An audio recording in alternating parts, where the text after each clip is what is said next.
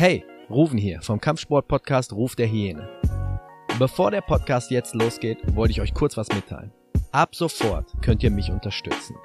Also wenn euch gefällt, was ich mache oder was ihr hier so hört, dann könnt ihr mir gern mal einen Kaffee ausgeben. Was haltet ihr davon? Würdet ihr gern tun, aber ihr wohnt weit weg, München, Frankfurt, Berlin? Kein Problem. Ihr könnt das Ganze jetzt online machen. Und wie das geht, erkläre ich euch jetzt. Geht einfach auf buymeacoffee.com und dort gibt ihr ein Hyena-Style. Oder auch buymeacoffee.com slash Hyena-Style und dort könnt ihr mir einen Kaffee spendieren. Die Kaffeepreise sind dort sogar sehr günstig. Also für nur ein Euro bekommt ihr dort einen Kaffee. Oder könnt ihr mir einen Kaffee ausgeben. Ihr habt sogar die Auswahl zwischen drei und fünf. Und das Ganze ist ohne Anmeldung und Abo möglich. Einmalig. Ebenfalls könnt ihr mir dann dort eine kleine Nachricht zukommen lassen. Ich würde mich über jede Nachricht und jeden Kaffee freuen. Also, buymeacoffee.com slash hyena-style. Und jetzt wünsche ich euch viel Spaß mit der Folge.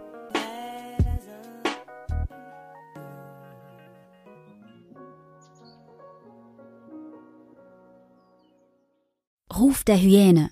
Der Kampfsport-Podcast wird Ihnen präsentiert von Hyena Style Martial Arts, der Anbieter für Krav Maga in Gelsenkirchen.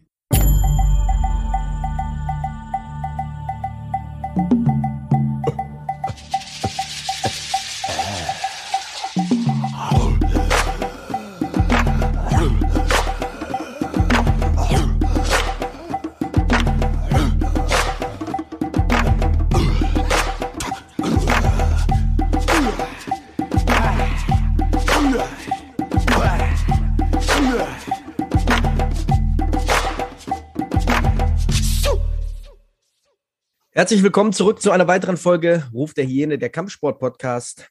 Mein Gast heute ist, laut seiner Bio auf Instagram, Kämpfer, Coach, Kampfsportlehrer, Sports Scientist und aktuell der bisher einzig deutsche Teilnehmer bei Karate Combat, wenn ich mich nicht irre. Und Karate Combat ist momentan meiner Meinung nach echt auf dem Vormarsch erinnert mich, die Kulissen, vielleicht kann er da gleich auch was zu erzählen, erinnert mich so ein bisschen wie bei Mortal Kombat oder Street Fighter. So, ich hatte letztens äh, einen Kampf gesehen, da sieht man vorne dann so Geishas und im Hintergrund wirklich sehr, sehr wunderschön, ähm, in die, in, wie sagt man, äh, aufgebaut. Also wirklich schön ähm, die Kulisse.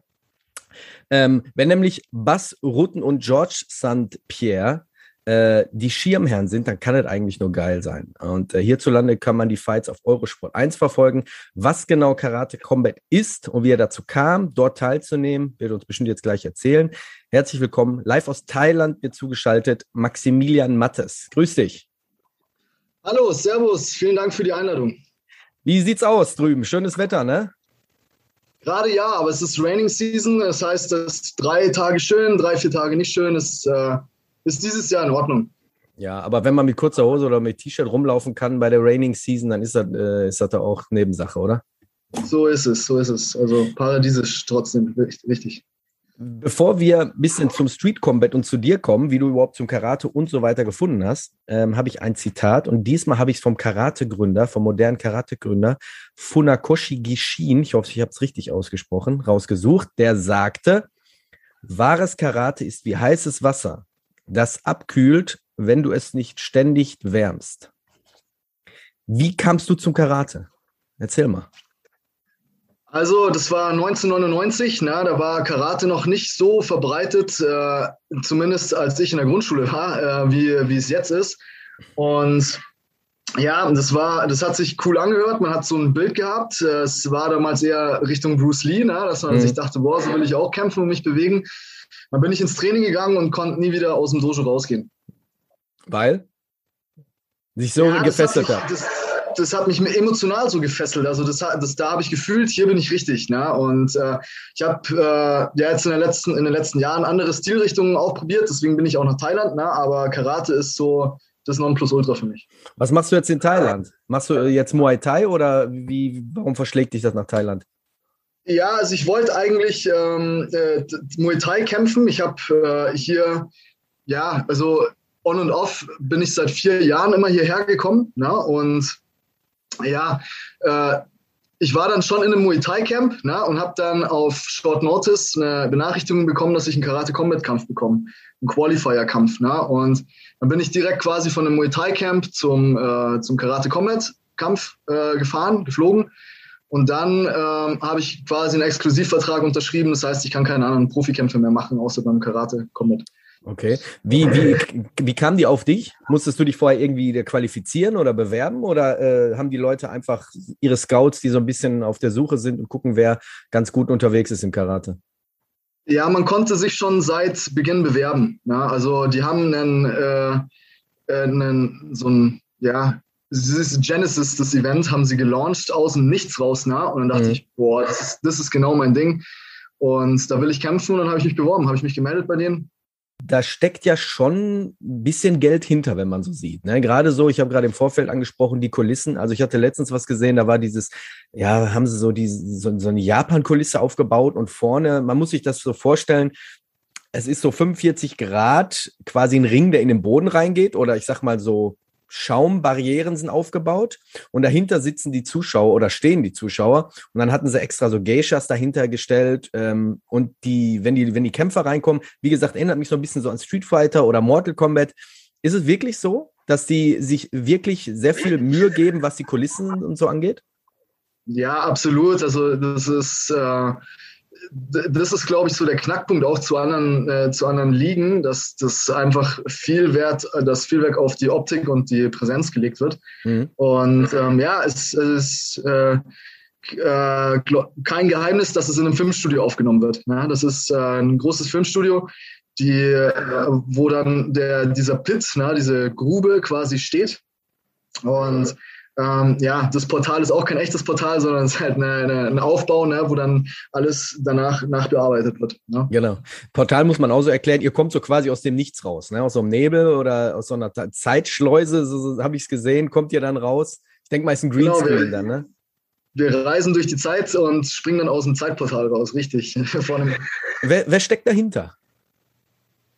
Also, äh, da, gibt's, da gab es einen. Ähm, es ist wohl ein schlauer Ami auf die Idee gekommen, hey, warum gibt es eigentlich keine Karate-Profiliga? Ja. Das gab es nicht davor. Und, zu, und also nicht in dem Ausmaß. Es wird schon ein paar Mal solche Versuche gestartet, aber also eine richtige Liga, jetzt vergleichbar mit One Championship, UFC oder sonst was, mhm. gab es im Karate noch nie.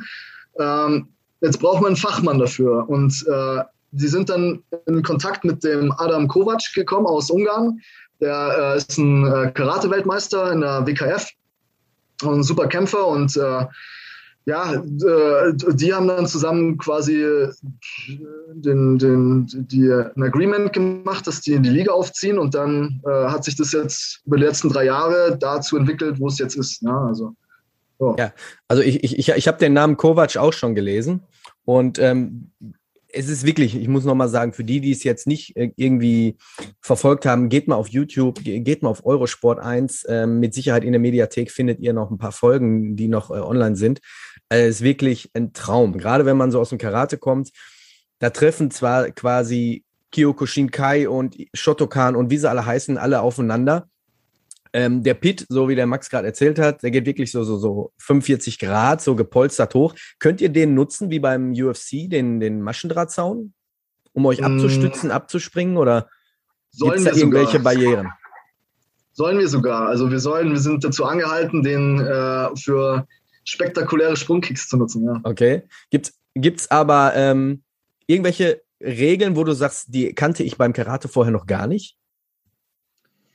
Naja, also es sind schon das die Regel zum Beispiel, äh, dass man nur zu den, zu den Waden treten darf, also den Calf-Kick. Das ist, das ist natürlich eine Sonderregel, die mir das Leben schwer macht, aber es hilft, es hilft alles nichts. Ne? Da, muss, da muss ein Regelwerk her, das nach Karate Combat aussieht und nichts anderes. Weil wir mhm. sind natürlich damit konfrontiert, ja, äh, ähm, das ist ja eigentlich Kickboxen und ja, das ist ja, äh, wenn, wenn da ein krasser MMA-Kämpfer kommen würde, der würde ja alle platt machen und bla bla bla. Ne? Und es ist halt eine, eine, eine ja, es soll einfach ein neues, ein neues äh, Regelwerk fürs Auge da sein und deswegen ist es so gewählt, wie es ist. Am Anfang, am Anfang wurden, wurden keine Uppercuts erlaubt, ne? weil es dann mehr nach Boxen aussieht. Mhm. Aber und, äh, und der Mawashizuki, also ein, ein, ein, Haken, sollte nur lang ausgeführt werden, anstatt einen kurzen Haken. Ja? Und das haben sie dann auch wieder geändert und haben das Boxen einfach Boxen ist Boxen gelassen, ne? Ja. Ähm, ich hatte Olympia ein bisschen verfolgt. Ich weiß nicht, ob du da auch mal so ein bisschen reingeschaut hast. Und ich hatte jetzt eine Folge mit, ähm, wie hieß er, Wael Schüb. Das ist ein Flüchtling aus Syrien, der ist nach Deutschland gekommen 2015 und hat bei Katar Männer, äh, bei Olympia, bei Refugee Olympic Team mitgemacht. Und ich hatte mir auch das Kumite angeguckt und ich weiß nicht, ob du dieses bekannte, diesen bekannten Vorfall jetzt aus der Olympia mitbekommen hast, wo dieser Iraner gewonnen hat durch K.O., aber er ist selber K.O. gegangen. Hast du das mit, äh, ja. mitverfolgt? Also kurz für Klar, die Zuhörer. Ja. Ähm, das Kumite beim, beim Karate ist dieses Point-System. Schnelle Schläge, schnelle Tritte und dafür bekommt man Punkte. So, jetzt hatte ein Iraner einen Tritt abbekommen, der für meiner Meinung fragwürdig war. Ich glaube nicht, dass man dadurch K.O. geht. Wie gesagt, ist nur eine Mutmaßung. Er liegt dann und steht nicht mehr auf. Äh, Augen sind auf, aber er steht nicht mehr auf. Und dann ähm, feiert der andere und die Ringrichter kommen und äh, der Rettungsdienst kommt und er wird dann auf die Beine wieder gebracht. Ist alles in Ordnung und gewinnt die Goldmedaille. Das heißt, der andere wurde disqualifiziert. Und da denke ich mir, bei so einem Kampfsport, wo es ja Sinn und Zweck ist, den anderen ja quasi, ich sage jetzt mal, wie beim Boxen durch K.O. zu besiegen, da ist Karate für mich immer noch so, wo ich sage, Leute, kommt mal ein bisschen klar, versucht mal das Ganze so ein bisschen zu modernisieren. Und ich denke, Karate Combat ist da echt auf dem Vorsprung. Siehst du irgendwelche Parallelen, dass die gerade auch beim Karate Combat, auch gerade hier mit, mit Kovac, dass der dann sagt, wir müssen mal so ein bisschen an den Regeln ein bisschen schrauben? Ja, definitiv. Also äh, gute, gute Nachricht zuerst. Die werden einen, ähm, ein Rematch machen unter Vollkontaktregeln. Das heißt, beide sind gesigned, ja, beide sind im Karate Combat dabei. Der Iraner war davor schon dabei, ähm, hat einen Vertrag, hat aber noch nicht gekämpft äh, in Vorbereitung auf Olympia. Und jetzt sollen sie es dann mal austragen, wer wirklich der Stärkere ist. Geil. Weil für mich, für mich definitiv war das kein K.O.-Kick. Das, das, das kann, also man kann, man kann sagen, okay, ähm, die Kräfte verstärken sich, wenn man äh, in die Bewegung reingeht, weil der ist ohne Deckung schräg nach unten gegangen und der, äh, der Kick, der kam schräg nach oben ne? und dann ist quasi so eine Kollision entstanden. Mhm. Aber äh, das, der, der, der, war reingeschnappt. Man sieht vom Winkel, äh, vom Knie und vom Fuß, dass der nicht durchgetreten war, sondern zurückgeschnappt ist. Und da gibt's ja noch, äh, da gibt's ja noch Schützer, fluffige. Ne? Mhm. Also und dann so schwer K.O. zu gehen, niemals, niemals. Und ähm, ja, also von daher soll, soll das, das Thema ähm, Karate Combat einfach das Ehrlichste, was es im Kampfsport geben kann, ist, wenn jemand einen anderen Co. schlägt. Ne? Und dann gibt es keine Diskussion mehr. Und ja. Also ich sehe es genauso. Ich habe es ich gesehen und man sieht das ja auch aus mehreren Winkeln, gerade heutzutage in der, in der Kameratechnik und in, schön in Slow Motion. Ich denke mal, ich unterstelle ihm jetzt einfach mal, er hat gemerkt, der Kick ist zu meinen Gunsten, ich bleibe einfach liegen. Anders kann ich es mir nicht vorstellen. Und dann dafür noch Goldmedaille zu bekommen, fragwürdig. Ja. Die andere Sache ist, Taekwondo habe ich mir auch angeguckt auf Olympia und äh, tut mir leid, also ich kann damit nichts anfangen. Wenn, dann sollten ja. sie wirklich, wenn es um Kampfsport geht, dann sollten sie wirklich, ja, richtig Vollkontakt machen und dann gucken, wer als letzter stehen bleibt, so wie bei Boxen halt, ne? Ja, es ist halt, es ist halt schwierig, die, das, das ganze olympische Geschehen soll halt publikums- und familienfreundlich sein, deswegen keine Brutalität, sondern dass man dann sagt, okay, ähm, ja, äh, Kampfsport, was, was ist Kampfsport? Na, jeder, jeder, jeder, jedes System definiert es ja für sich, wie man, äh, wie man Kämpfe gewinnen kann. Ne? Dass das jetzt für mich eher ein Kampfspiel ist, wo man sagt, man sammelt Punkte und so, ist, es ist, es ist klar, ne? dann muss kein, keiner Knockout gehen. Aber wenn halt grober, äh, für mich auch grober Betrug da stattfindet, ist das schon traurig. Also das äh, zerstört halt so ein bisschen die Ehre und das Image äh, von einer einst ziemlich stolzen und brutalen Guerilla-Kampfkunst aus äh, Okinawa. Ne? Und, hm. äh, ja, ich sehe es wie du. Ich meine, dann kann ich, kann ich direkt Schattenboxen machen oder ich kann direkt, wenn, wenn sie sagen, die Leute wollen keine Gewalt oder Brutalität sehen, dann kann ich direkt einen Boxsack hinhängen und einfach vor den Leuten da irgendwie boxen. Also ich weiß nicht, ob das der richtige Weg ist. Ähm, vor allem, ich habe als Kind gerne Kata bin ich gelaufen und wenn ich jetzt aber so, so nachreflektiere, das ist einfach nur eine Choreografie, Ablaufen einer Choreografie und dafür irgendwie, pff, ich weiß ich nicht. Schau, das Ding mit Kata ist, äh, das wurde natürlich auch versportlicht. Also äh, die, die, die Idee von einer, von einer Cutter ist ja eigentlich, den Kampf vorbereiten zu können, weil eine, wenn du in einem hohen Level kämpfst, dann versteht dein Körper jede einzelne Stellung, jede einzelne äh, ja, äh, Winkel, wo du möglichst viel Kraft aufbringst und so weiter. Und das kann Cutter schulen. Ne? Dafür wird es mhm. dafür wird's gedacht, den Kampf vorzubereiten. Wenn man jetzt aber nur sagt, äh, man, äh, man, man macht eine Choreografie draus, wie beim Tanzen oder so, die möglichst äh, ästhetisch aussieht, dann verliert es halt den, den Wert. Ist zwar gut anzuschauen, ne, aber der Wert ist eigentlich da, dass du Selbstverteidigungstechniken in eine Form packst, um die zu unterrichten und zu lernen. Ne? Mhm.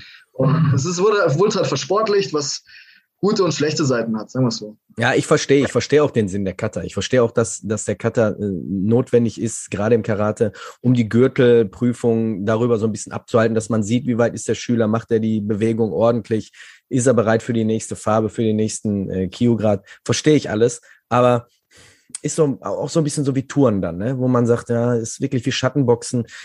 Hat bei Olympia was zu suchen. Ich meine, Touren gibt's auch bei Olympia, aber ähm, Mhm. Da ist so ein Zwiespalt. Er hatte, Vael hatte mir dann auch so ein bisschen erzählt, dass gerade für Olympia dann extra so Wettkampfcutters äh, konzipiz konzipiert werden und die dann da vorgetragen werden. Aber wenn man es wirklich nüchtern betrachtet, ist halt Choreografie, ist halt Choreografie vortanzen, ne? so ein bisschen vortouren. Sieht schön aus, aber hat mit Kampfsport jetzt großartig wenig zu tun. Ähm, ja, du hast dann die Einladung bekommen zu Karate Combat? Wo ist das, wo hat das genau. Ganze stattgefunden? In den USA? Das, ich glaube, das ist ein Geheimnis. Also, Echt? Die, die, ja, obwohl sie USA schon mal gedroppt haben, ich war aber in einem anderen Land. Und okay. Und die, die Zuschauer, die da vorne sind, sind die, ich sag jetzt mal, weil die wirklich ja dann auch, entweder sind wirklich wunderschöne, hübsche Leute, die da vorne stehen, sehr viele Frauen auch, oder dann so wie in dem Fall, den wo ich gesehen habe, die, die Geishas, das sind, das sind ja dann nicht Leute, die dann einfach dahin kommen, sondern ich denke mal, zum Teil auch irgendwelche Komparsen, die dann in der ersten Reihe so ein bisschen stehen, ne? Um das Ganze aufzuwerten. Ja, ich, ja, ich hätte schon gern so heiße Mädels als Fans, aber das sind leider Komparsen, die nicht ja. anfeuern. Ja. Okay. ähm, wie, ist, wie ist die Atmosphäre da? Merkt man schon, dass das Ganze professionell ist oder ist es so, wo du sagst, ah, die können ja noch das eine oder andere so ein bisschen lernen?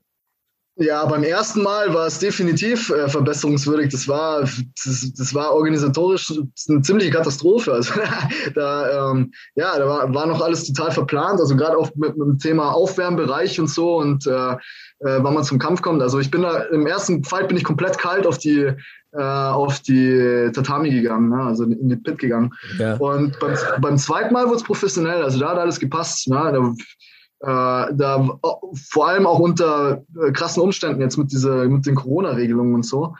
Und ähm, ja, das, äh, beim zweiten Mal ging es klar. Also es wird jetzt immer professioneller. Man merkt halt, das ist auch das, das Image, was sie selbst von sich haben, das ist jetzt noch ein Startup. Ja, das ist jetzt noch im Aufbau. Mhm. Ja. Finde ich ganz gut. Also wirklich, ich bin, ich bin wirklich Fan davon geworden. Wie sieht's aus so mit Pressekonferenzen, die man so vom UFC oder vom Boxen her kennt? Ähm, mit Stare-Down gibt's das auch oder äh, wird da wenig Wert drauf gelegt? Ja, doch, gibt's alles. Also die machen dann auch ähm, Content draus, je nachdem, äh, wie, wie sie da die Themen halt, na, ne? wie, ja. wie sie das Thema halt. Also ähm, die Stare-Downs werden meistens ähm, äh, nur auf Instagram und Facebook veröffentlicht, die sind nicht im Hauptvideo drin quasi. Und ähm, ja, also Pressekonferenz, wir hatten, wir haben immer so eine so, so mehrere Interviews zu verschiedenen Themen gehabt. Also ja, Vorstellungen ähm, äh, von sich, warum man, äh, warum man hier ist, wie man kämpfen will, ob man seinen Gegner analysiert hat und so weiter. Mhm. Und ähm, da war der Schmoda, der hieß, äh, weiß nicht, ob du den kennst, der macht so für die UFC und so Interviews. Und ähm, der hat auch, der, der hat auch ein Interview gemacht ja, und ähm, so, da, äh, dann gibt es den Robin Black Martial Arts, der macht so, so Analysen für, für, die, äh, für die Kämpfer. Na, und der wird dann danach gefragt und so. Also die schauen, dass man möglichst viele Impressionen bekommt halt, na, von den ganzen Geschehen. Mhm. Du hattest ja dann den Kampf gegen, ich glaube, jemand aus der Dominikanischen Republik. Gibt es da ja. nochmal eine Möglichkeit, äh, dass du nochmal teilnehmen kannst oder wie, wie sieht das Ganze aus? Ja, ja, ich habe einen Vertrag für äh, mehrere Jahre. Also ich, ja, ich bin, bin gut, äh, ja, also bin da sehr glücklich drüber, weil die, ja, ähm, es wird halt so ein, das, das Roster ist jetzt ziemlich, äh, ja, es sind jetzt einige in meiner Gewichtsklasse dabei. Ähm, mhm. Und äh, schätze ich, wird jeder mal, eine, der, der einige Siege hat, mal eine, einen Title-Shot für den, für den Gürtel bekommen. Und ja, ich habe ganz normal, ich habe ich hab ganz normal einen Mehrjahresvertrag. Ne? Und ja. Aber ist noch kein Termin irgendwie angestimmt, wann du das nächste Mal äh, kämpfen musst? Noch nicht, aber das könnte sehr bald sein, ja.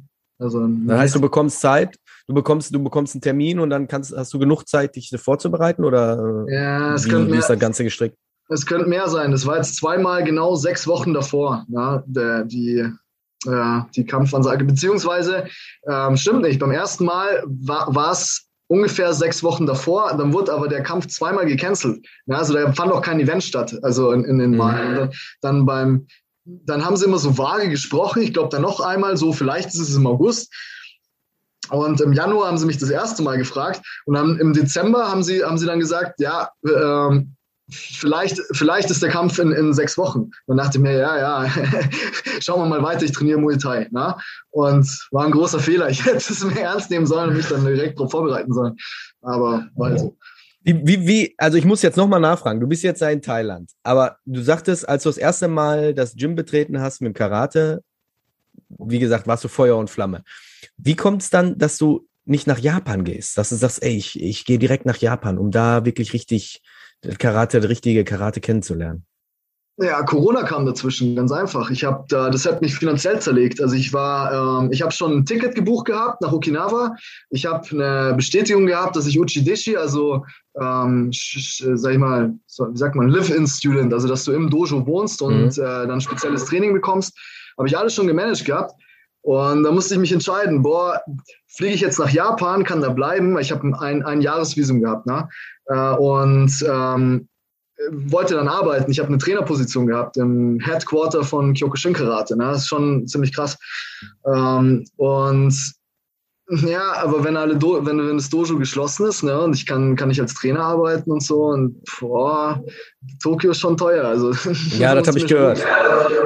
Ja, und dann kann ich selber nicht wirklich trainieren, wahrscheinlich. Die Japaner sind ja sehr streng mit den Regulierungen so, und dann bin ich sicherheitshalber in, in Thailand geblieben, definitiv. Und und ja, und ähm, das ist aber noch total auf dem Plan. Also sobald es geht, äh, fliege ich nach Russland nach meinem nächsten Fight und trainiere da. Also die sind im Kyokushin Karate sind die so noch ein bisschen vor den Japanern sogar, muss ich sagen. Ich hatte schon äh, mit, mit, mit anderen Leuten schon die, die äh, Diskussion, gerade was Russland angeht. Ich hatte jetzt auch letztens noch in meinem Episodenrückblick so ein bisschen angesprochen.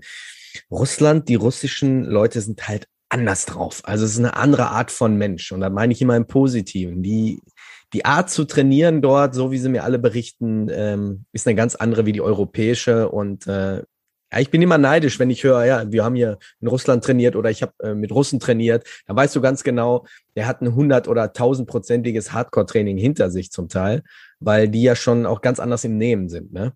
Ähm, Sambo ist ja auch ein Begriff, weil das ist ja auch, glaube ich, ganz ja, groß in Russland.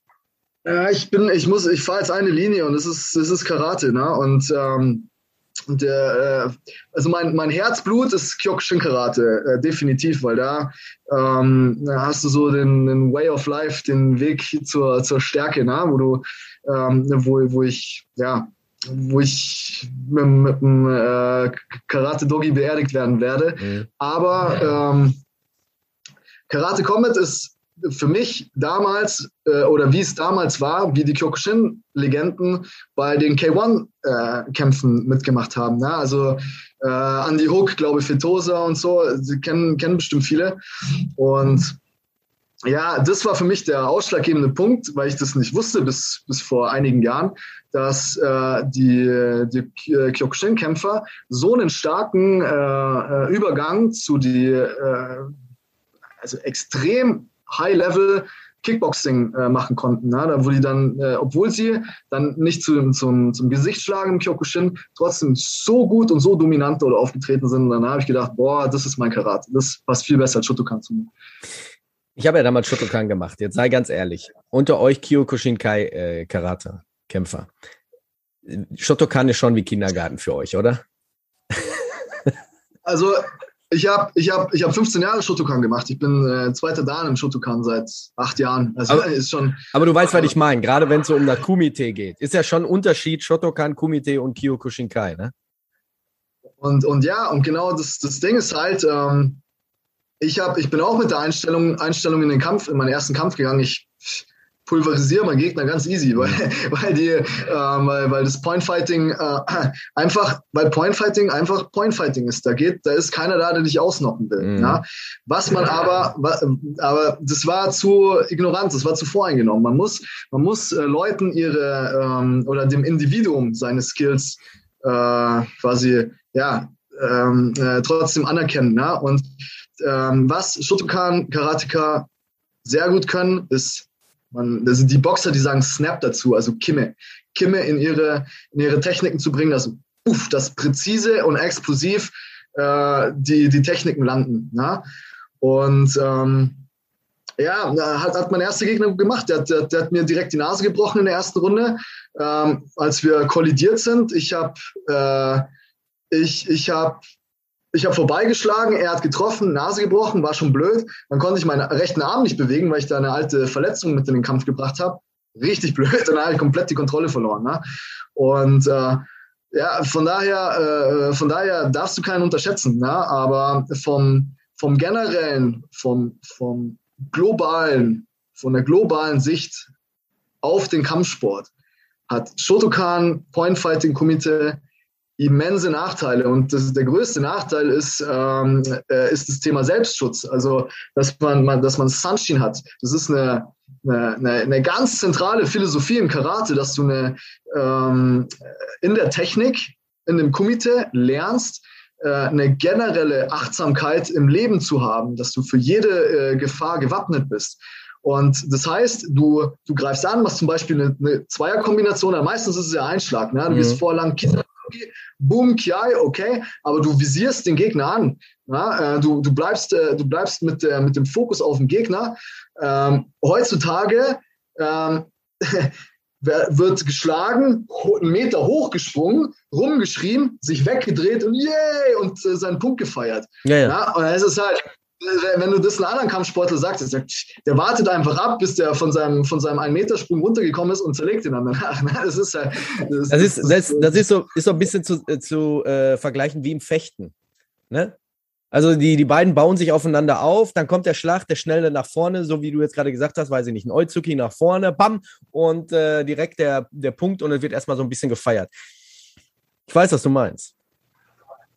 Ja, also die Philosophie dahinter ist ja auch gut und richtig. Das nennt man Ichigeki, Hasatz, dass du, einen, äh, dass du im Karate drauf trainierst, äh, einen Gegner mit einem Schlag in Sehensatz zu befördern. Ne? Deswegen ist jede Technik, boom, mit Snap, mit, äh, mit, mit, mit voller Power, mit Kimme, damit du, äh, weil auf der Straße brauchst du, äh, brauchst du keine, äh, oder äh, ist, ist, ist die Idee nicht, dass du einen, ähm, einen Street Fight hast, wie du es in, in YouTube siehst, wo du halt Techniken austauschst und äh, wie, wie MMA nachspielst, sondern das kommt aus der Reaktion, dass dich jemand angreift und du nietest den sofort um, dass keine, da, da, dass, dass der äh, K.O. ist ne? und du aus der Situation rauskommst. Mhm. Und ähm, das ist die Grundphilosophie. Und dann wird es halt immer mehr versportlicht. Ne? Und jetzt sind wir da, wo wir sind.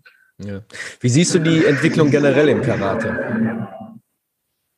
Ah, generell ist schwer zu sagen. Also da, da, man, muss, man muss da ganz klar nach äh, Stilrichtung, Land und so weiter unterscheiden.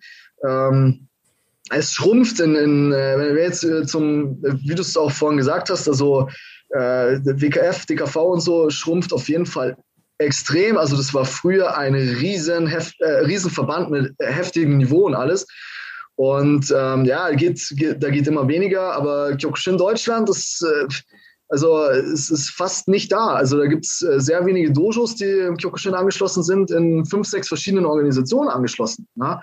Und ähm, das, das ist nicht gut. Da muss äh, ganz, äh, da muss vor allem Jugendarbeit betrieben werden, äh, muss eine Zusammenarbeit hergestellt werden, dass man sagt, man hat einen deutschen Karatemeister. Na?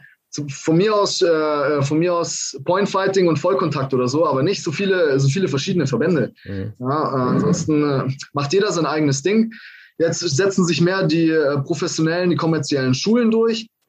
Was auch, in, was auch in Ordnung ist, an sich, weil du dann, es ist besser, es ist besser, äh, sag ich mal, schwaches Karate zu machen, als gar kein Karate zu machen, würde, würde ich sagen, weil du pädagogisch schon was reißen kannst mit Karate. Ne?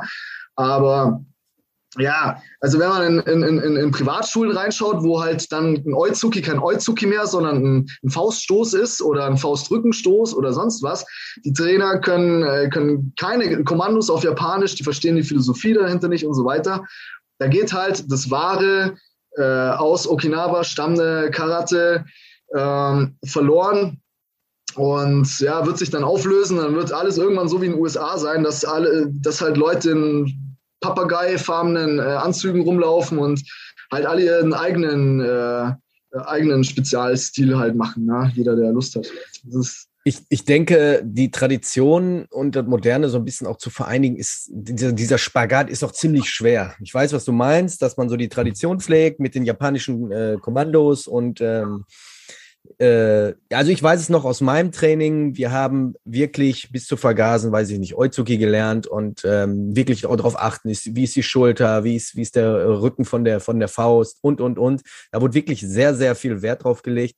Ich habe jetzt leider keinen Einblick mehr in, in die Karatenstunden heutzutage und ich weiß jetzt auch nicht, ich bekomme es nur von meinem äh, Kollege mit, der äh, selbst Trainer ist für Kinder im Karate und er sagt, es wird halt immer weniger. Ich weiß nicht, woran es liegt. Ist es jetzt, dass es mehr Kampfsportrichtungen gibt, dass die meisten jetzt so ein bisschen in den MA abrutschen? Wobei ja Kinder ist auch immer so eine Sache. Oder ist es vielleicht doch, dass das, weiß ich nicht, äh, dass doch viel mehr Playstation und Xbox gespielt wird, ne? Ja, es ist schon die Verantwortung an, ähm, äh, am, am, Dojo und am Dojo-Leiter, am Trainer zu suchen, weil ähm, ja, du musst, du musst die PS auf, auf die Straße bringen. Du musst äh, die Leute, die es, das, das, das Problem, das große Problem ist oft, dass die, ähm, dass die Methoden versagen, die, äh, die die Trainer übermitteln. Also du, du, hast mehrere, du hast mehrere Arten zu lernen. Und was im Karate das äh, Gängige ist, ist die sogenannte Meisterlehre. Also die Meisterlehre wird einfach blind geglaubt, was, was, was der Meister mit übersinnlichen Fähigkeiten äh, oder übernatürlichen Fähigkeiten äh, einmal beigebracht hat. Und das hat bei mir auch gezogen, als ich ein Kind war. Natürlich, da habe ich gedacht, der, der, der, der, der Meister, der ist schneller als jeder andere Mensch und so weiter. Aber heutzutage funktioniert das nicht. Heutzutage schaut man YouTube an und, äh, und kann, kann, sieht da, wie man kämpft. Ne? Und äh, da muss man halt sagen, okay, was ist der Zweck, den, äh, den jetzt die Grundschule, die Kihon ähm, hat, ne? wirklich zu verstehen, mache ich, mach ich den äh, 1000, laufe ich 1000 Bahnen und den Oizuki zu, zu lernen, damit ich die, das, was der Meister irgendwann mal gelehrt hat, äh, dann replizieren kann oder lerne ich eine Technik, um maximale Power da rauszuholen, um Kämpfen, um den Leuten Kämpfen beizubringen. Und das, das erfordert viel mehr Skills, die ganzen, äh, den ganzen Komplex äh, von Karate zu verstehen und zu unterrichten. Das sind auch, auch nochmal zwei verschiedene Paar Stiefel. Und das macht es nicht leicht. Also so, die Landschaft ist einfach in, in, äh, in Deutschland nicht sehr, sehr, sehr, sehr, sag ich mal, soll ich sagen. Also da, da geht nicht viel, ganz einfach. Und ich habe den, den, den, deutlichen Unterschied gemerkt, als ich ähm, in, äh, zu, meinem, zu meinem Sensei in München gekommen bin, den Sensei Darek. Der ähm, ist noch richtig oldschool Kyokushin 70er Jahre groß geworden. Und wenn, wie der Unterrichten macht, das kannst du mit keinem anderen vergleichen. Da ist das, da, da ist das Verständnis für die Techniken über 40 Jahren so geschliffen worden und es ist so ein hohes Trainingsniveau, da wird man gut, da wird man stark. Ne? Aber wenn man, wenn man nicht wirklich versteht, dann ist es schwierig. Du bist auch selber Lehrer, das heißt, du lehrst ja auch selber Kampfsport. Was sind so für dich die wichtigsten Punkte, die du generell sagst, die muss ein Lehrer unbedingt mitbringen, die muss ein Lehrer unbedingt den Schülern beibringen? Äh, also was sie, was die Kinder an Inhalt oder die Teilnehmer an Inhalten lernen sollten. Also hm, ist es das Verständnis? Ist es mehr die inneren Werte oder sagst du ähm, Mischung aus allem, die Disziplin, die Techniken, den Kampfgeist? Wo, wo legst du da deine, deine Grenze? Das gehört alles zusammen. Also das ist ein, äh, so, so eine Kampfkunst zu unterrichten, ist ein, ein komplexes Mosaik, ne? da, wo, wo, man, wo man dem Schüler immer nur pro Stunde so einen kleinen Schritt oder einen, einen kleinen Baustein äh, für die Selbstentwicklung äh, geben kann. Also die, die, die Regel Nummer eins im Karate ist ja, dass man seinen Charakter stärkt durch die, durch die Übung der Technik. Ähm, da, da, wurde es erst, da wurde es erst erfolgreich, als der Gishin Funakoshi, ähm, als der ein Schullehrer war, muss man auch dazu sagen, das wissen viele nicht, dass der ein, ein Pädagogikprogramm rausgebracht hat. Das war jetzt nichts, um, um Leute ähm, also nicht mehr. In seiner Version im Shotokan Karate ist es nicht dafür gedacht, dass du der, der brutale Kämpfer wirst, sondern es ist, wurde dafür gemacht, dass man äh, Karate Kindern beibringen kann. Deswegen sind auch alle, deswegen ist auch jeder einzelne Stand tief, damit die Kinder, die noch wackelig sind in, äh, im, im, Kindesalter, äh, die Muskulatur entwickeln, ne, dass die starke Beine bekommen und so. Ne? Das macht überhaupt keinen Sinn, so tief zu stehen, weil du, weil du, weil du auch nicht so läufst und nicht so schlägst. Und ähm, deswegen muss so ein Unterricht immer individuell auf die Teilnehmer sein. Also das, da, da musst du, du musst ein Gefühl dafür entwickeln, was dein, dein Schüler äh, für sich, für seine Entwicklung äh, braucht, um zu. Und dann das um zu, was will man erreichen? Willst du, äh, willst du ein Athlet werden, sportlich werden, Richtung Olympia gehen? Willst du ein Street Fighter werden? Willst du ein Karate Combat Fighter werden? Willst du äh, ein Gesundheitstraining machen und so? Das sind immer ganz verschiedene Motivationen, wo man als, als Sensei die Verantwortung hat, dafür ein maßgeschneidertes Programm zu machen. Deswegen ist es eine Kunst. Ne? Und ähm, ja, ähm, äh, es kommt mit der, äh, mit der Zeit kommt die Erfahrung und äh, ja, man muss als Trainer schauen, dass man sich ständig weiterentwickelt, damit man das einfach abliefern kann. Ne? Mhm. Wusste ich zum Beispiel gar nicht mit dem niedrigen Stand. Siehst du, jetzt habe ich auch wieder gelernt. Ähm, ich, ich sehe es genauso wie du. Also die Sache ist, die Tradition und die Werte vermitteln alles, gehört alles zum Kampfsport. Das heißt nicht, komm vorbei, du lernst jetzt erstmal, wie man so ein bisschen auf den Boxschlag, äh, Box, Boxsack schlägt oder einfach mal direkt jemanden aus dem Leben tritt für mich ist so am Anfang erstmal gerade auch, was so Kinder angeht, du musst, du musst sie langsam ranführen in, in die Disziplin, in die Motivation, in, in, in diesen Grundgedanken, den ja eigentlich jede Kampfkunst oder jeder Kampfsport trägt, dich selbst auch zu beherrschen. Ne? Ich habe in deiner Bio auf Instagram gesehen, deswegen am Anfang die Begrüßung Sport Scientist. Erklär das mal. Weil du hast schon, wenn ich mit dir rede, du hast schon diesen, diesen Eindruck, erzeugst du bei mir, dass du dich sehr, sehr intensiv überhaupt damit auseinandersetzt, wie man das Ganze so lehrt, was man dafür Nutzen und so weiter rauszieht. Total. Also das, ähm, das ist so, also Sport Scientist, ich bin, äh, habe ja 2011 habe ich mit äh, Sportwissenschaftsstudium in München angefangen habe dann äh, habe dann dort eigentlich recht easy das, das äh, Studium äh, hinter also äh, Studium abgeschlossen und habe mich dann auch vor allem auf die Sportpädagogik äh, fokussiert. Da konntest du halt so Module wählen. Das war jetzt noch nicht ähm, äh, so krass spezifisch. Also du hast in den, wissenschaftlichen Studiengängen hast du immer so ein bisschen von, von allem und musst dann dir das halt selber dann zurechtlegen, da, da, da Erkenntnis zu kommen. Aber ja, ich bin bin bei, bei den, den Themen, die mich da, ja, die, die, die, die, mir, die mir nahe gehen, bin ich voll gefesselt und schau, dass ich, also da habe ich einen starken Erkenntnis dran. Extrem. Ja? Also das äh, hat, hat, sich, hat sich so manifestiert, als ich mich mit so militärischem Nahkampf äh, beschäftigt habe vor einigen Jahren. Da habe ich eine Instructor-Ausbildung gemacht. Und das hat bei mir so die, die Sinne komplett geöffnet, weil dann auf einmal ich mit einem Messer gekämpft habe und mit einem Stock gekämpft habe und auf dem Boden gekämpft habe und gebissen habe und in die Augen gegoucht habe und Kopfstöße äh, trainiert habe und so weiter. Und dann denkst du dir so, boah, krass, was ist denn das für ein, für ein Spektrum, äh, was es so gibt. Na, und dann habe ich beim äh, Danny Nosanto trainiert. Der war Schüler von Bruce Lee, also der war so der, ist auch so die, kann, kann man schon sagen, äh, die, die, die Nummer eins in Sachen äh, Legacy von Bruce Lee, also das Vermächtnis von Bruce Lee weiterzugeben. Ja, und was der alles auf dem Kasten hat, an, an Techniken nochmal und so, das, das war dann für mich ganz oben. Und ja, da, da wird dir nie langweilig, wenn du so viel zu forschen hast. Ne? Das, ist, äh, das, ist, das ist cool, ja. Ja, vor allem, wenn man auch in andere Systeme reinschnuppert, wie du jetzt in Thailand irgendwie im Muay Thai. Man kann schon das eine oder andere mitnehmen und äh, so ein bisschen auch weiter für sich äh, sich entwickeln. Ne? Du hast ein oder mehrere Bilder bei dir drauf äh, als, ich sag jetzt mal, ist das Mönch in Thailand? Ja, ja. Ja, ja. Wie, wie, ist es dazu gekommen? Das ist ein Bild, das hat mich äh, extrem fasziniert und zwar ähm, kniest du nieder und äh, hast was, ich weiß jetzt nicht mehr genau, was es war, aber es ging um Ego, dass man sich komplett einmal auf den Boden knien soll mit dem Kopf auf dem Boden und sein Ego erstmal hauptüberall runterschrauben soll.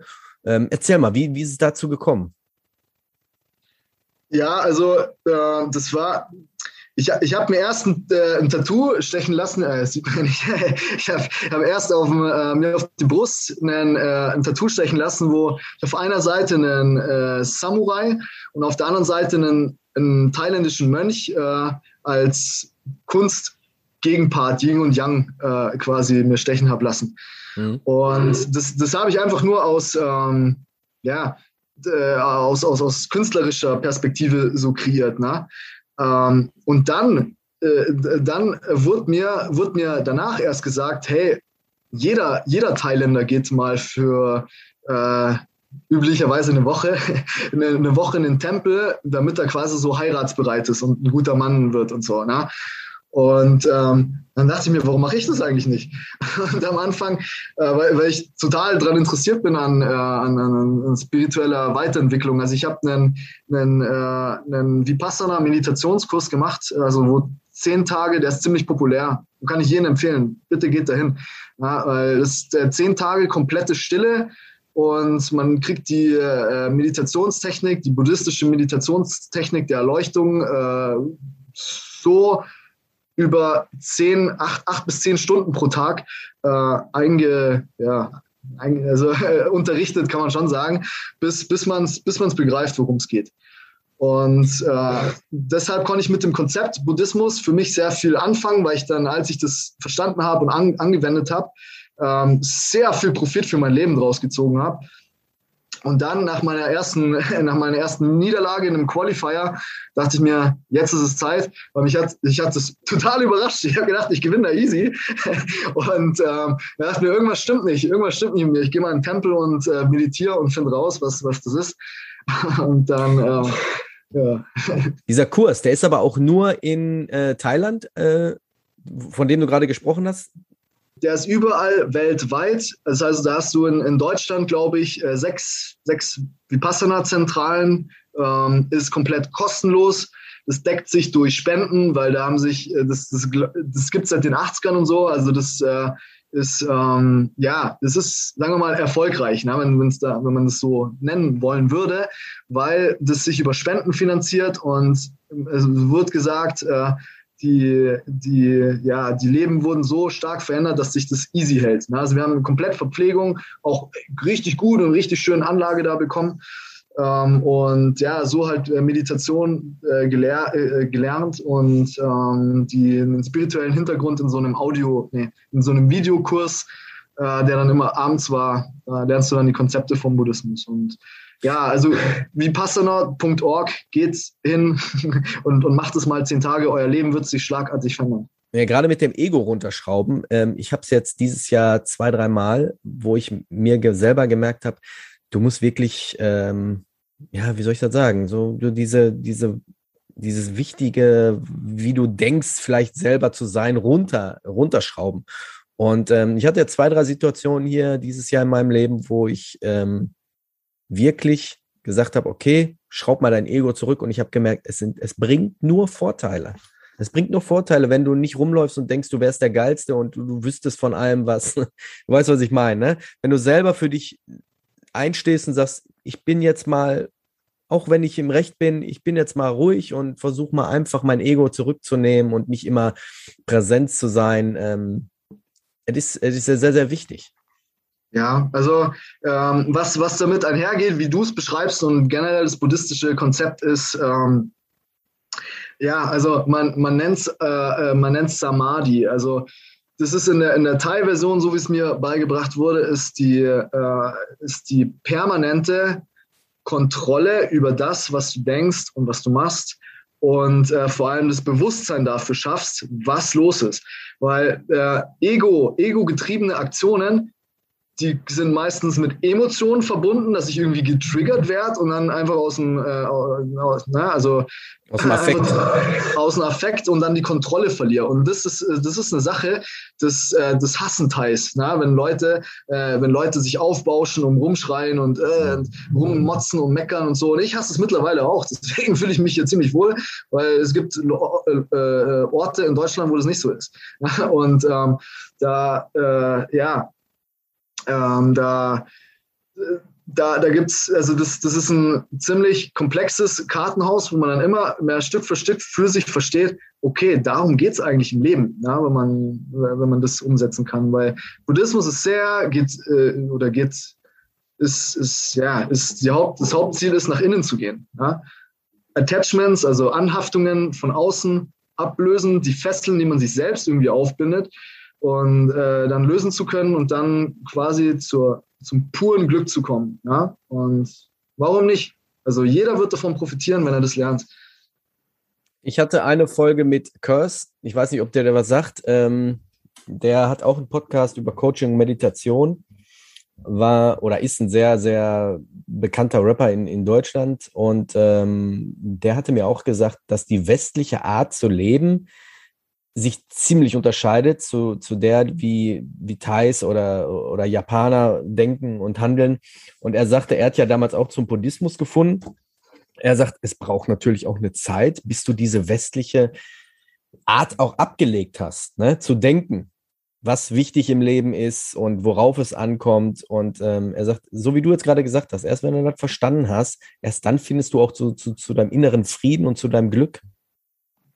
So ist es, so ist es, ja. Also, mhm. ähm, ja, es ist, es ist nicht leicht. Das sind auch jetzt hier die, äh, die Thailänder sind auch äh, leider nicht davon verschont, zu viel Wert Geld zum Beispiel zuzuschreiben. Also Money, Money versteht jeder hier, sogar die Mönche im, im, im, Isan, wo ich war. Ne? Das, äh, das ist, spielt eine ganz zentrale Rolle. Das liegt aber, ist ja mehr was ein sozioökonomisches Phänomen, ne? dass man, äh, ja, ein bisschen komplex, aber auf jeden Fall sind die leider nicht davon äh, leider nicht davon verschont, der Nummer eins an Haftung, und zwar Kohle, zu viel äh, Wert zuzuschreiben. Ja. Aber ja, ähm, trotz, trotzdem ist, ist eine, eine deutlichere Ruhe hier zu verspüren als, als jetzt bei uns im Westen. Mhm. Wie sieht es bei dir zukunftstechnisch aus? Hast du irgendwelche Pläne, wo du uns schon so ein bisschen einweihen kannst, ich meine, wir haben vorhin kurz darüber Karate Combat gesprochen. Du bist noch gesigned, das heißt, du hast ja auch noch einen Vertrag. Wann das jetzt sein wird, kannst du noch nicht sagen. Aber das heißt, wir werden dich da äh, zumindest noch mal sehen. Gibt es sonst noch irgendwelche Pläne, wo du darauf hinarbeitest oder?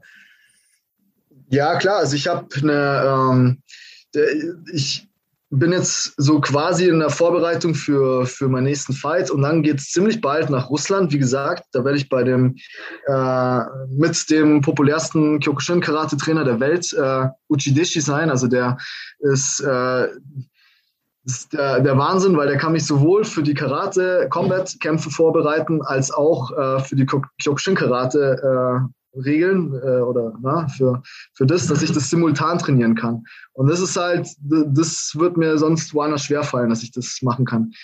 Und ja, also ich habe äh, mein, mein oberstes Ziel ist bei der bei den Open bei der Open World Tournament Kyokushin Karate zu äh, mich zu platzieren, weil Open Open Tournament ist ohne Gewichtsklasse. Ja? Und ich bin jetzt Leichtgewicht bis 68 Kilo und dort überhaupt zu kämpfen ist schon krass. Dort in die Top äh, Top 10 zu kommen, ist überkrass und noch weiter, ja, also Hammer. Hat bis jetzt noch kein Deutscher geschafft, überhaupt äh, international im Kyokushin-Karate was zu, zu reißen, sage ich jetzt mal, in der offiziellen Organisation, sagen wir es mal. Anderen geht es schon. Auf jeden Fall ähm, geht es erst nach Russland und dann nach Japan. Ja, also ist schon alles, alles geplant, alles unter Dach und Fach. Ich habe jetzt halt Visa-Probleme. Ich komme wahrscheinlich nicht mehr an das gleiche Visum ran wie damals, wo ich locker ein, zwei Jahre hätte bleiben können in Japan. Aber lässt sich dann auch irgendwie anders regeln. Ich bin ja zum Glück gut äh, vernetzt dort, äh, organisationstechnisch und ja, Japan, Russ äh, Russland, erst Russland, dann Japan sind die oberen Ziele. Ich werde dann auch so äh, Vlogs machen, um, um das festzuhalten, weil das schon für mich ein Highlight ist. Hier in Thailand, hier lebe ich so, so als, als zweites Zuhause. Ne? Und ähm, ja, äh, da, dort komme ich hin, komme ich wieder nach Hause quasi in mein, mein Karate zu Hause. Ne? Und äh, ja, ich habe hier eine, ich, äh, ist jetzt Exklusivinformation auch. Ähm, das habe ich noch nicht öffentlich gemacht, weil es ja äh, ein Launch werden soll, dass ich hier ein Dojo habe in, in, äh, in Thailand. Also ich habe hier eine, eine Location in Nordthailand, äh, Nähe von Chiang Mai, wo ich äh, ja so Urlaubs, Urlaubsreisen für ganzheitliche Kampfkunst anbieten werde. Also da ja, kann, man, kann man Zeit verbringen, kann Tourismus machen und kann einen Mix aus Meditation, mehreren Kampfkunstsystemen, also mehr als zehn verschiedenen Kampfkunstsystemen plus Fitness, na, Fitness, äh, Fitnesseinheiten anbieten und ja, wird, wird das so als Business aufbauen mit meinem Partner zusammen. Äh, klingt mehr als, äh, mehr als gut. Also ich werde die auf jeden Fall einmal hier in der Bio so ein bisschen verlinken. Das heißt, Leute, die da so Interesse haben und sagen, äh, in der nächsten Zeit steht sowieso äh, zwei, drei Wochen Thailand an, dann äh, könnt ihr, wenn ihr Interesse habt, einfach mal beim Max vorbei. Ich denke mal, vorher anmelden wäre ganz gut, ne? Nicht einfach da vor der Tür stehen und anklopfen oder wie sieht das aus? Ja, das, das, werden, äh, das werden eh geplante Reisen sein. Also ich habe ja, ich habe den, äh, der Hauptfokus, also für mich ist ja das Unterrichten, ist ja meine, meine Freizeitbeschäftigung. Es ist ja eigentlich mein, mein Hauptgeschäft, ist ja die Karate-Combat-Kämpfe zu machen. Mhm. Und ähm, ja, von daher äh, muss ich da, muss ich die, die Reisen äh, promoten, dann äh, die Reise für, für mich selbst planen und dann geht es wieder selbst für mich ins Training nach ein paar Wochen. Ja? Also äh, von daher ist jetzt äh, kein regionales, äh, also ist jetzt kein, ähm, kein Dojo, wo man einfach so reingehen kann, sondern das wird dann, wird dann kreiert. Aber dafür wunderschön, ne? also mitten, mitten im Dschungel und so und äh, mit, also ganz ruhig und ganz im, im, im Hinterland und alles. Äh, also ja, das wird, das wird ein cooles Projekt. Und ja, dann wünsche ich, wünsch ich dir erstmal für die Pläne erstmal alles Gute. Ich drücke dir auch die Daumen, dass, es, dass du schaffst, der erste Deutsche zu sein, der äh, in diesem Wettbewerb starten kann und mit Erfolg. Ich denke mal aber so, wie du drauf bist, wie ich dich jetzt kennengelernt habe und mit dem Mindset, ich denke mal, da hast du es wirklich, ähm, ja, hast du sehr gute Chancen. Ich verfolge dich auf jeden Fall auf Instagram. Für Leute, die dem Max folgen wollen, sag mal kurz deine Instagram- Name, wenn man äh, so ein bisschen sehen möchte, wo du gerade bist und was du gerade so machst? Wie kann man dich finden? Also der Name, der Instagram-Name ist Max-Warrior-Instinct-Mattes oder man sucht mich unter Maximilian Mattes, findet man dann, wenn man Karate Combat Kämpfe schaut, wie das geschrieben wird. Mhm. Und ähm, genau, könnt ihr, könnt ihr mit mir jederzeit schreiben. Sehr schön. Maximilian, ich danke dir, dass du dir Zeit genommen hast. Wir haben jetzt in Thailand, glaube ich, 6 Uhr, ist richtig? Sechs, halb sieben? So, genau, halb sieben knapp, ja. Halb sieben. Ähm, wir haben hier halb eins. Deswegen, äh, die Sonne scheint bei mir, die Sonne scheint hoffentlich auch bei dir. Ich danke dir, dass du dir Zeit genommen hast. Wir bleiben in Kontakt und wünsche dir alles, alles Gute. Für die Leute, die eingeschaltet haben, die zugehört haben, ähm, lasst eine Bewertung auf iTunes da, auf Spotify könnt ihr uns leider nicht bewerten. Ansonsten reicht es mir, wenn ihr zuhört. Ich wünsche euch einen schönen guten Morgen, Mittag, Abend, Nacht, je, wann und wo ihr uns hört. Bleibt gesund und vor allem bleibt sicher. Wir hören uns nächsten Sonntag wieder. Ciao.